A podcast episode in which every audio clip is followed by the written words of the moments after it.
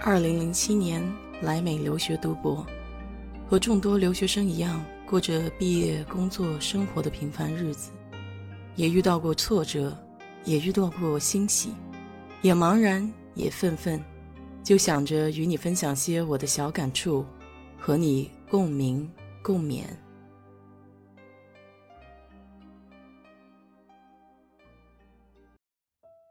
嗨，你好。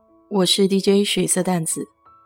昨天有听友想了解一下在美国养宠物方面的情况，正好我去年在动物收容所领养了一只小猫，今天就给你聊一聊在美国养宠物的事情吧。进入正题之前，我有一点小小的忠告：养宠物需要很谨慎，一定要考虑清楚自己的生活条件、经济情况，还有生活方式。是不是适合养宠物，再决定要不要带宠物回家。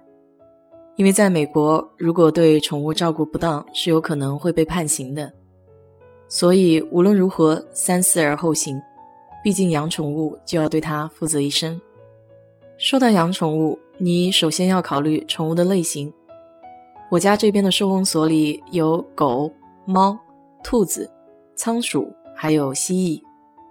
我选择猫咪，是因为我觉得自己可能没有那么多的时间和精力照管狗狗，而猫咪相对于小狗来说要独立一些。小时候有人想送我爸一只小狗，我爸没有要，因为我妈并不喜欢家里有宠物，对他来说宠物需要打理。我曾经养过两只小鸭子，就是小学校门口经常有人挑担子卖的那种黄色毛茸茸的。后来，其中一只生病了，另外一只也随它而去了。我为此伤心了很久，把它们俩埋在了我家楼下的柿子树底下。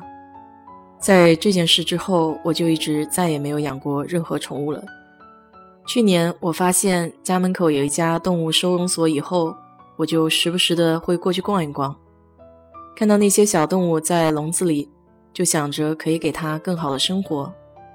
在美国，正规获取动物的方式有这么两种：一种是在当地的救助站或者动物保护组织找到合适的待领养动物；第二种是在当地的广告或者互联网上找到你心仪的宠物品种，正规繁育者，向他们提出申请。如果你对于品种没有执着的追求，那么去动物收容所领养小动物是很不错的选择。在动物收容所里，有不少是走丢的流浪小动物，还有一些可能在家里受过伤害，但是饲养员对他们都会精心的照顾，所以有很多还是不怕人，会跟人比较亲近的。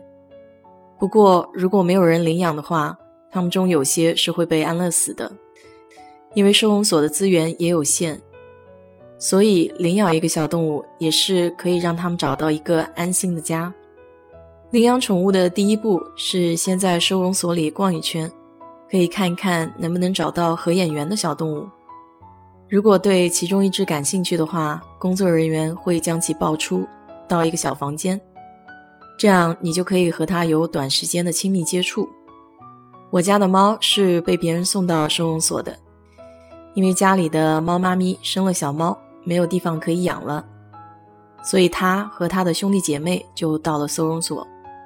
第一次在小房间和他玩耍的时候，他非常羞涩，在墙角不怎么动，而他的兄弟就要欢快多了，蹦上蹦下的。我比较喜欢他安静的性格，所以决定收养他。在这里呢，你不需要那么快的做决定，可以再考虑考虑。但是收容所里每天都会有人来领养，所以如果你真的下定决心，就得尽快行动。否则，你心仪的小可爱可是会被别人领走的。如果你决定要领养，那么接下来就需要到前台去填写申请表，一般会包括姓名、地址、电话这些普通的联系方式，还有表格上会询问你家里是否已经有饲养的宠物，包括了解你住家环境的条件以及白天工作时间是不是有人可以照顾宠物等等。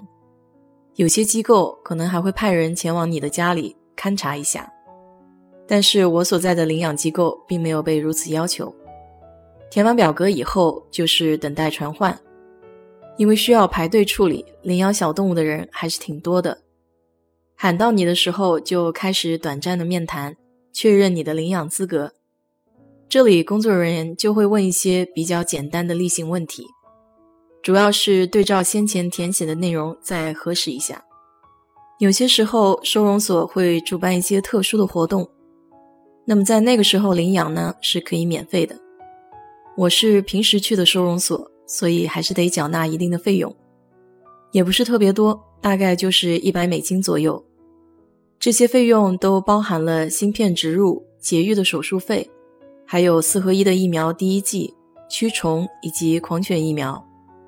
工作人员当天告知我，因为我的猫咪并没有做节育手术，所以不能当天领回家，需要等一个礼拜。他还问我会不会将猫咪的指甲去除，因为有人怕猫抓东西，会将它的指甲连根拔除。我自己觉得太残忍了，所以没有同意。收容所一般都会给领养的小动物植入芯片。这样，它走丢了，被人送回的时候，就可以凭借着芯片找到主人。在等待小猫咪回家的那个星期，我去超市购买了一些生活用品。在收容所的小动物有一点好，就是不太需要培训大小便。我的猫回家以后自己就会找猫砂，不过它好像并不太喜欢我给它用的喝水容器，经常喜欢去厕所找水喝。所以每次我都得把厕所的门给关上。一开始，由于我并没有养过猫，所以我还是把它放在像收容所的笼子里。一个礼拜之后，我就让它待在洗衣间里。大概又过了两个星期，我才让它在家里自由活动的。因为我怕它一下子到一个新的环境并不适应，所以想一点一点的来。不过，它对于关笼子和洗衣间都很不满意。夜里经常会喵喵喵的叫。刚开始养猫，我有一个小失误，就是我并不知道要给它剪指甲，所以家里的真皮沙发可惨了，全是给它抠的洞。好在我这个人对于物件并没有那么强烈的情感，所以我就全当没看见。关于猫砂还是有很大区别的，一开始不了解，所以用的猫砂并不能很好的遮盖味道。没有几天就臭味熏天了。后来听朋友的介绍，找了另外一种猫砂，猫咪的小便可以及时的清除，基本上就没有味道了。我在这里并没有给猫买保险，这里动物的保险其实并不是很贵，大概一个月二十多美金，吃的用的也不算太贵。我就是从亚马逊上买的猫粮和猫砂，大概一个月也就五十美金左右。每年都会带小猫咪去做个体检，打个疫苗，费用在一百多美金。养猫咪还是比较省钱省力的，而且大多数的时间它也不那么烦人。倒是我有的时候会追着它找它玩。在家里养一只小宠物，还是会给你带来不少欢乐的。我有一个朋友就特别想变成一只猫咪，因为它有吃有喝，天天除了吃喝就是睡觉，生活非常的惬意。如果你也想要一只小宠物的话，可以先多做做研究，根据情况选择属于自己的小可爱。根据我的经验，只要是你喜欢的，就不会后悔。